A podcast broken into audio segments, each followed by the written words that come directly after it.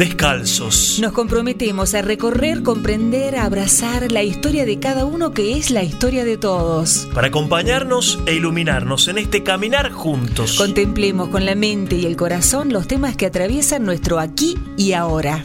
Nos descalzamos.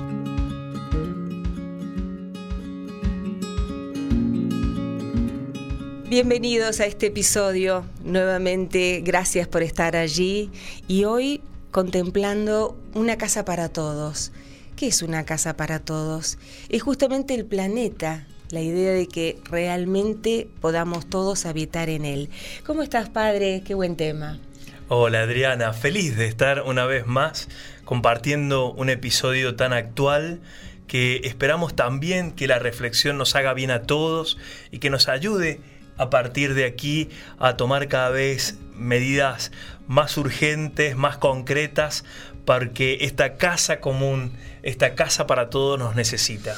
Y vos sabés, padre, no sé si les pasa a ustedes, pero en realidad son tantos los temas que nos ocupan y preocupan últimamente que cada vez que aparece algo de medio ambiente y esto del calentamiento global, cuánto ha subido la temperatura de los océanos, cuántas especies se van exterminando justamente por, por este cambio climático que depende exclusivamente también de nosotros, cómo estamos cuidando el planeta, uno es como que lo va pasando, poco comparte de eso y sí mucho de todo lo demás.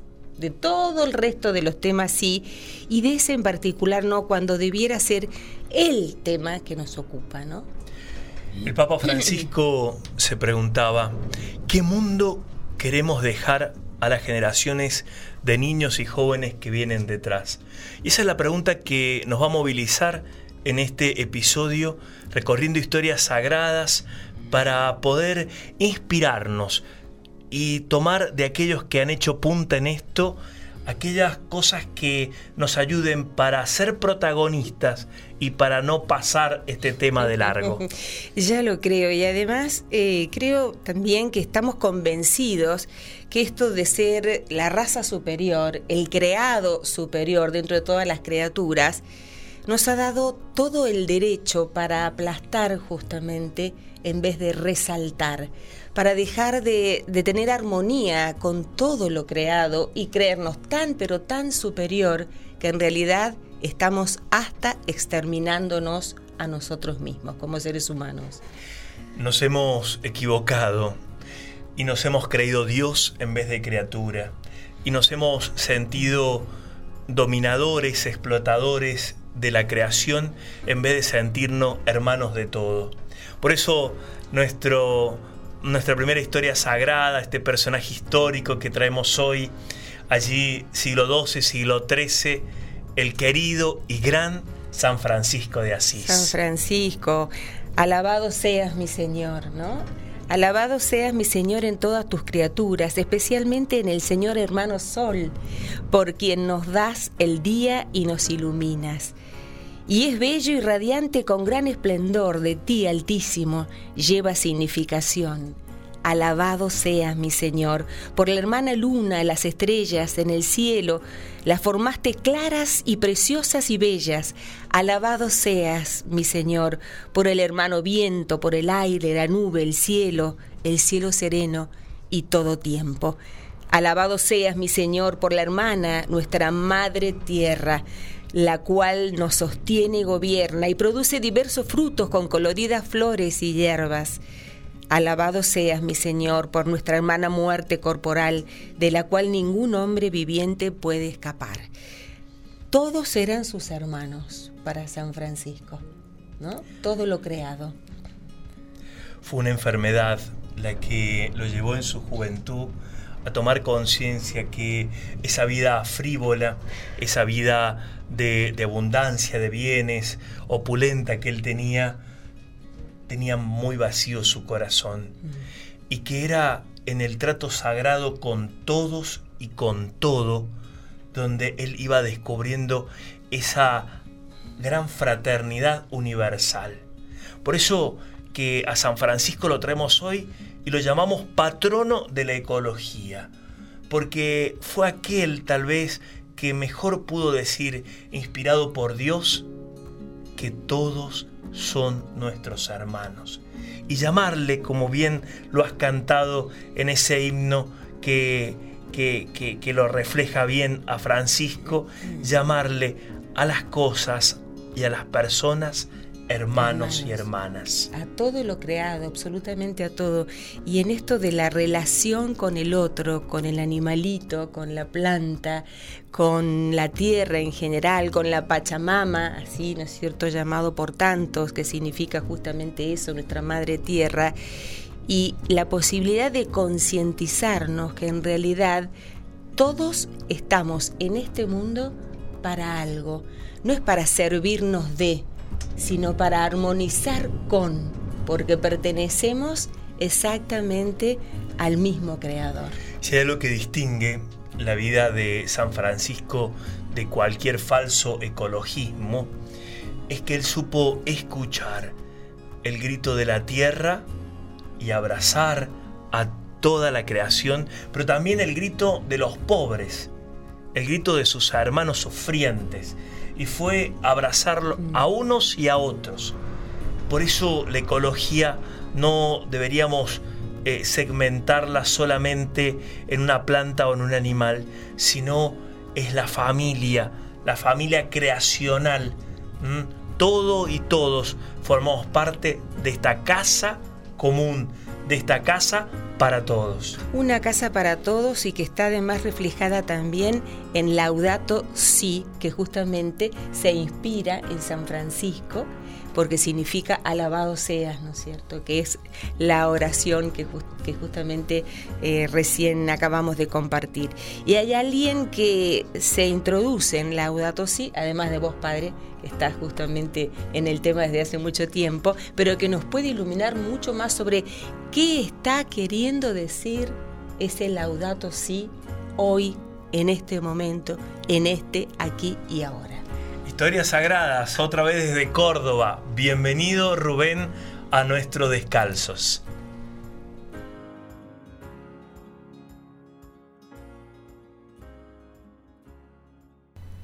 Gracias, le decimos y nuevamente nos vamos hacia Córdoba, por lo menos con la imagen y el sonido, para poder tener en, este episodio a alguien que ha estudiado, ha eh, degustado, ha desentrañado cada palabra de este laudato sí que nos invita el Papa Francisco eh, no solamente a leer, sino a comprender para tener la idea de una casa para todos. ¿De quién se trata?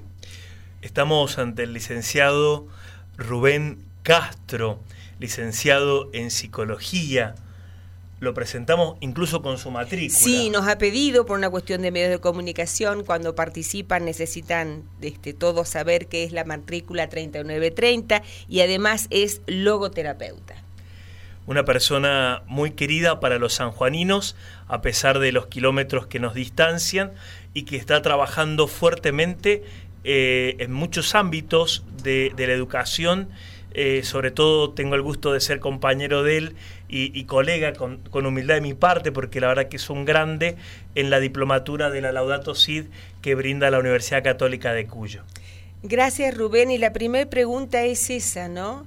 ¿Cuál es el grito hoy de la naturaleza y que está expresado también en Laudato Si y al que pareciera que todavía estamos medio sordos?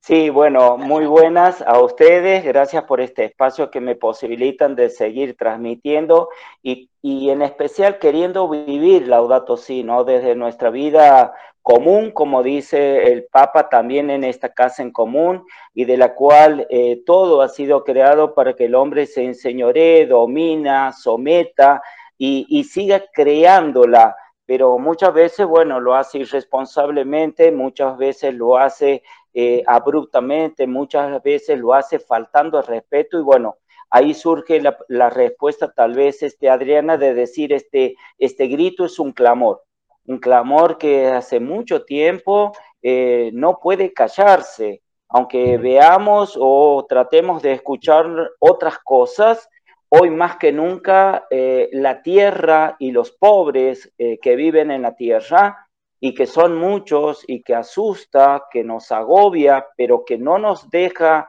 torcer el brazo y desesperanzarnos, eh, nos posibilita poner sobre el tapete hoy más que nunca Laudato Si. ¿Y qué tenemos que hacer, Rubén, cada uno de nosotros? Porque da la impresión que solamente está en manos de terceros, del Estado, ya sea de los estados a nivel mundial, nacional, provincial, municipal, y bueno, no es tarea mía. Y sin embargo, creo que este laudato sí lo que hace es convencernos, en definitiva, que es tarea de absolutamente todos, porque de todos depende que podamos seguir teniendo una casa para todos. Así es, Adriana. Voy a hacer una, una tríada que tal vez los católicos apostólicos eh, romanos conocemos mucho, que es el triángulo eh, de la Santísima Trinidad, ¿no? Donde es cuidarme, cuidar y ser cuidado, como también darme cuenta, hacer dar cuenta y que me hagan dar cuenta de lo que significa el cuidado de la casa en común. Eh, uno que muchas veces pone, como vos decís, eh, como la responsabilidad en el otro, eh, la actitud del otro, el cambio del otro, che, ¿y uno para cuándo? diría yo. Y ahí está el tema que justamente, tal vez ustedes desde este espacio o tal vez desde una diplomatura con Andrés que estamos en la católica, o en cuántos medios que se está dando esto, justamente lo que necesitamos es la concientización. Y si me permiten un segundo, es simplemente graficar esto. Lo que estaba invisibilizado hay que visibilizarlo. ¿Por qué? Porque en el proceso de llevar a la visibilización lo que estaba invisibilizado, que era el clamor de la tierra, el clamor de los pobres, en esa misma visibilización nosotros podemos hacer consciente, porque si no hay visibilización es difícil que se dé el otro paso que sería la concientización.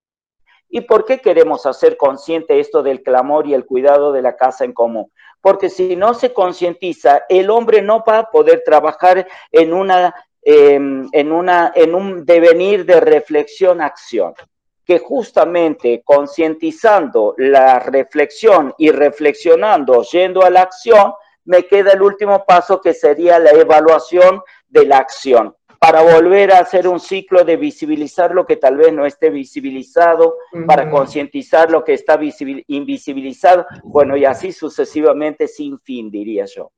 Em, Rubén, tuve la oportunidad hace un tiempo de ser visitada por, por un familiar que está muy consustanciado con este tema del cuidado del medio ambiente y, e inclusive por allí, este, como nos envían, ¿no mensajes, etcétera, había como una especie de, de, consenso así común, de decir qué fanática esta persona, etcétera. y paró en casa eh, un par de días y estaba siguiéndome por toda la casa. Abría la canilla para lavar, ¿no es cierto?, un par de, de platos y me decía, tenés que hacer en una ollita agua con, con, jabón, con detergente, lavar y después volver, ¿no es cierto?, a encender la canilla para enjuagar. Es una locura que dejes la canilla abierta mientras estás lavando y enjuagando. Después miraba mi basura y decía, Dios mío, que juntan tanto residuo, ¿por qué no lo separás? ¿No tenés una compostera? ¿Una qué? Una compostera para hacer compost. Y así me siguió durante dos días por la casa eh, el tema de la electricidad, el gasto innecesario, etcétera, que al principio parecía una tortura, pero que me dejó una enseñanza. Y a partir de allí, cada vez que abro la canilla digo, qué barbaridad, la cierro, eh, utilizo lo mínimo indispensable, me baño en menos tiempo, es decir, creo que todos podemos hacer algo. Y ese qué es lo que nos gustaría saber qué sería.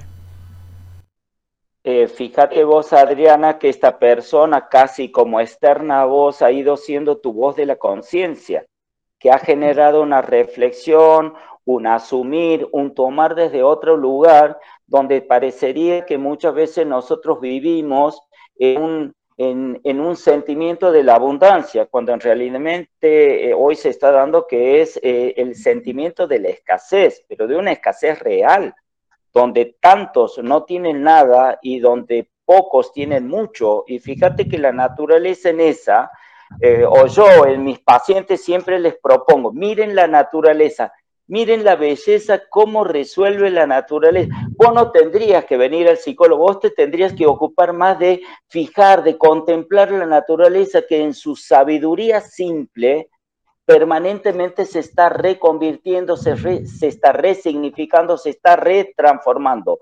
Y esta personita que te ha acompañado durante su estadía en tu casa, te ha estado dejando ese mensaje que muchas veces nosotros como venimos tal vez de otras generaciones donde la abundancia, bueno, San Juan no puede hablar mucho de abundancia con respecto al agua. San Juan no puede darse lujo.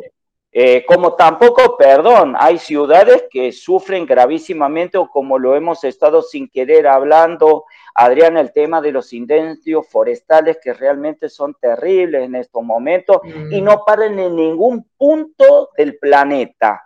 Y eso es casi obra, casi por no decir siempre, casi fruto de la irresponsabilidad del hombre. ¿Y cuánto daño hace?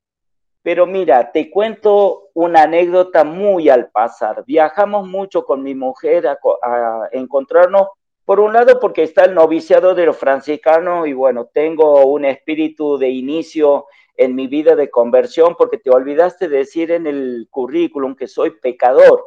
Y eso no, no hay que olvidarse, soy pecador en conversión, diría yo. Esa era la parte que faltaba del currículum. Bueno, resulta que yo me inicio con los franciscanos en toda esta aventura del cristianismo y al lado del noviciado en San Antonio de Arredondo, en Córdoba, adentrándote un poquito, como unos 600 metros, está la abadía de las hermanas benedictinas, a las cuales también la amamos mucho. Y un año atrás, bastante, llegó casi hasta el patio de las monjas el incendio en las sierras chicas de Córdoba. Y no pasó, gracias a Dios.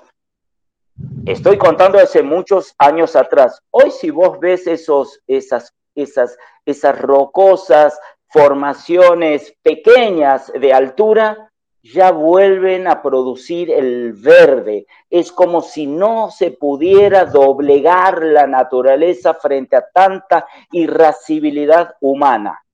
Pero mm. No la matemos, no la matemos, no la exijamos, que eso es lo que creo que está queriendo decir Laudato Si. Revisemos nuestro accionar, veamos hacia dónde va el mundo y creo que la gran lucha en el 2050 va a ser el tema del agua y hay que cuidarse muchísimo de estas cosas. Por eso es, anticipatoria. La iglesia si algo ha tenido más ya que es pecadora y vamos a seguir pecando, la iglesia santa pero pecadora, es la visión que tiene. Y en esto es, es inaudito y tiene que haber un espíritu en nuestra iglesia que le va diciendo y le va señalando por dónde viene la mano para que la buena nueva y la proclama se llegue a cabo. Laudato sí es eso y mira que generó que desde distintos arcos políticos, ideológicos, de creencia, de filantropía y la mar en coche, hoy no hay nadie que desconozca el documento, salvo los católicos que ni los leemos. y ese es otro cantar. Rubén, querido, hablando de y entrando un poco en este documento que tendremos por tu voz eh, algunos conceptos eh, allí se habla del pecado ecológico, que todavía no aparece en los exámenes de conciencia mm. de los penitentes. Allí se habla de la conversión ecológica y para mí el concepto más elevado que tiene es el de ecología integral. ¿Mm? ¿Vos podrías, eh, qué te resuena en tu corazón al escuchar estas palabras del Papa Francisco?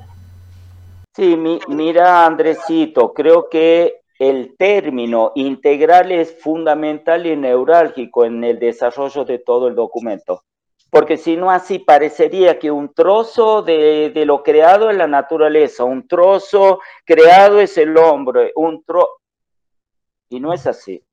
Fíjate cómo interactúan, cómo se diferencian, pero a la vez cómo se complementan, que ha sido la más bella de todas las bellezas creadas por Dios, el tema de la diferencia complementaria. Son términos que suenan medio, medio antagónicos, eh, porque a mí me gusta jugar mucho con los antagónicos de la dependencia autónoma, de la autonomía dependencia. Y, pero aquí también, el tema de la diferencia integrada o de la diferencia complementaria es algo fundamental para que podamos entender que nosotros estamos dentro de la naturaleza y somos parte de la naturaleza como la naturaleza es parte de nosotros. Si uno ve los componentes químicos con los que está constituido el hombre, va a encontrar todo en la naturaleza, desde calcio, hierro, magnesio, o sea, perdón, ¿de qué estoy hablando? ¿De química inorgánica? No, estoy hablando de un ser constituido y hasta aquello que suena al reino inanimado me conforta, me constituye, me pertenece. Y ahí está la, la belleza de hablar de integridad.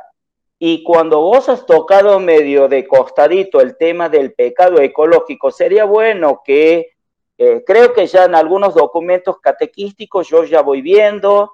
También es verdad que en los colegios, al menos porque tengo la oportunidad de siempre sentir el beneplácito, cuando no me está yendo bien en la secundaria, corro para el jardín porque soy psicólogo en el jardín y las salitas de 3, de 4 y 5 años me revientan toda la inteligencia que tengo porque tienen una, una inocencia, pero tienen una conciencia ecológica que desde abajo vienen empujando y te vienen marcando la cancha. Y eso es precioso, creo, Andrés, cuando uno quiere hablar de la integralidad, ¿no? Tal vez nosotros o nuestros padres no han estado tan así, pero también yo veo que, que la gente de campo era muy respetuosa del tema de la naturaleza. Eh, cuando yo viajaba al Río Dulce, ahí en Santiago del Estero, yo veía pescar y la gente que vivía ribereña del río iba, pescaba dos, dos, o no sé si dos o tres bagres, porque con eso le alcanzaba para comer. No, si fuera uno de la ciudad, si no puede traer un camión de bagre, no trae ninguno. O sea, y vos decís, che, pero ¿por qué eso? Fíjate el respeto que tenían en ese sentido, porque se sentía uno con la naturaleza. Creo que ahí apunta el tema de la integridad este, ecológica que debemos tener como conciencia los seres humanos si dicen por ahí que somos eh, la raza superior, que de superior por ahí dejamos mucho que desear también. Absolutamente por nuestra falta de armonía eh, con todo lo creado, ¿no? Nos sentimos superior, eh, no en el concepto de ser superior y absolutamente responsable del resto, sino superior para poder este, acabar con el resto. Y desde allí es nuestra gran equivocación y que tendríamos que haber empezado ayer, pero por lo menos empezar ya mismo a ir cambiando nuestra mente y sobre todo nuestro corazón para entender que esto que está ocurriendo también es mi responsabilidad, ¿no? Exacto. Eh, desde ese punto de vista, considero como algún un profesor me supo decir, eh, yo soy un pesimista esperanzado y creo que en esto eh, la esperanza no es optimismo, por favor, y no hay que confundirlo. La esperanza es, es cierta, más allá de los resultados. Es certera, más allá de lo que obtengamos.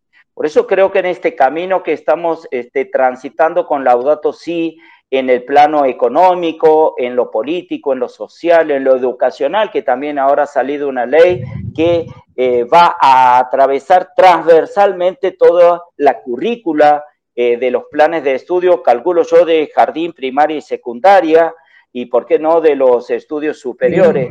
Bueno, perdón, bienvenido sea, pero con la ley no hacemos nada si van a estar cajoneadas o no se van a llevar a cabo.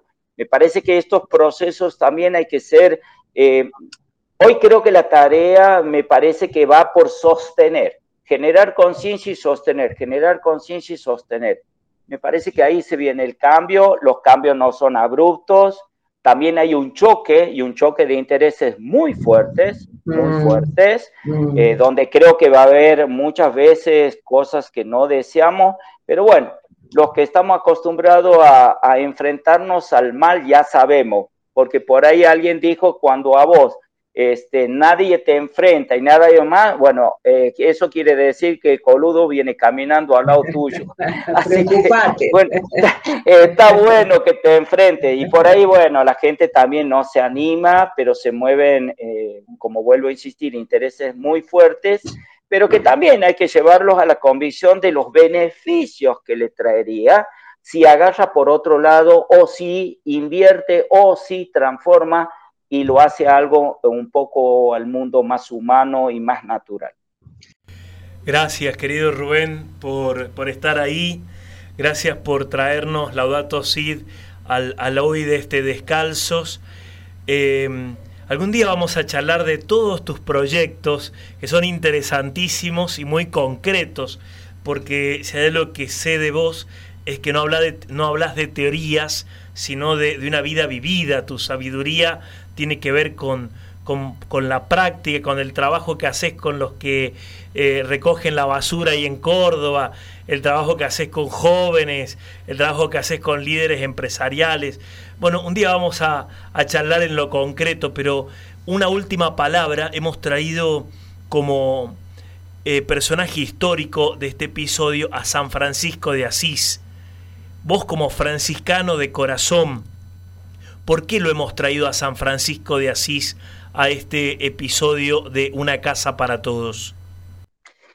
Uh, me toca lo más sentido de mi vida porque es un hombre que, vuelvo a insistir, desde los ocho años, yo viviendo cerquita del convento de San Francisco, allá en Santiago del Estero, me comencé a aventurar en esto que nunca sabía bien a dónde terminaba. Y realmente es muy difícil no enamorarte del pobrecillo de Asís, que teniendo tanto se convirtió en tan poco para estar anonadado como tal vez eh, eh, Jesús, Hijo de Dios Padre, se había anonadado frente a lo más pequeño de lo creado, como tal vez podía ser un gusano. Cuando uno siente todas estas cosas desde chico, eh, lo termina sintiendo adentro, más allá que la lucha interior siempre es contra la soberbia, eh, la vanidad, el orgullo falso. Y bueno, ahí está siempre debatiéndose, vuelvo a insistir, este Francisco de Asís que llevamos adentro, solamente que por ahí me turba algo que él también lo supo turbar en su momento, Andrés, y creo que me vas a entender cuando uno frente al Cristo de San Damián le está meta de decir, Francesco, Francesco, repara mi iglesia, y Francisco comenzaba, alborotaba a reconstruir ermita, capilla, aquí viajaba para allá y todo, y era el loco de así de las piedras. Bueno, parece que nunca se cansaba este Cristo crucificado de decirle, Francisco, Francisco, repara mi iglesia. Bueno, creo que hay que saber escuchar el llamado de Dios en este tema y tal vez hoy más que nunca estemos tratando de afinar el oídito, apagar la, lengua, que es bastante filosa, y tal vez que nuestras manos se comiencen a llenar de todo eso que es lo que Dios nos dejó como herencia para que esa herencia sea abundante desde la pequeñez que Francisco de Asís pudo hacer en este mundo. Y miren a tantos años lo que produjo que un papa con orientación y espiritualidad ignaciana, hoy lo retome y por ahí digo, sin querer, parece más franciscano que los franciscanos. bueno. Rubén, muchísimas gracias. ¿eh? Realmente escucharte denota tu pasión por la defensa de lo creado eh, y también la conciencia del respeto absoluto y la armonía para con todos, con todos los seres que venimos de la misma fuente. Así es que muchas gracias. Gracias a ustedes. ¿eh? Hasta la próxima. Gracias, muchas gracias.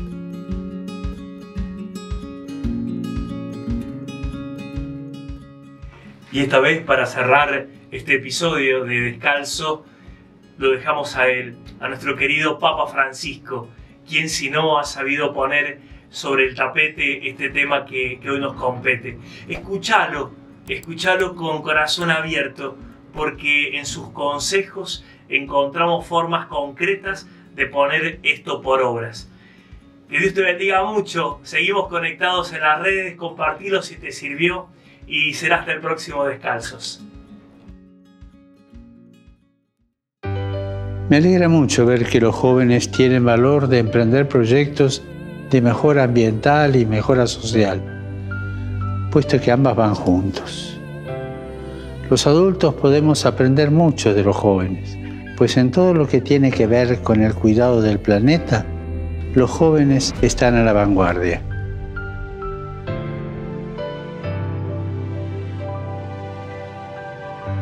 Aprovechemos su ejemplo reflexionemos, especialmente en estos momentos de crisis, de crisis sanitaria, de crisis social, de crisis ambiental. Reflexionemos sobre nuestro estilo de vida, sobre cómo la forma de alimentarnos, de consumir, de desplazarnos, o el uso que hacemos del agua, de la energía y de los plásticos y de tantos bienes materiales son a menudo perjudiciales para la tierra. Elijamos cambiar. Avancemos con los jóvenes hacia estilos de vida más sencillos y respetuosos del medio ambiente. Y recemos para que todos tomemos las decisiones valientes, las decisiones necesarias para una vida más sobria y ecosostenible, inspirándonos por los jóvenes, ya que están comprometidos con este cambio. Y no son tontos, porque están comprometidos con el futuro de ellos. Por eso quieren cambiar lo que ellos van a heredar en un tiempo en que ya nosotros no estaremos.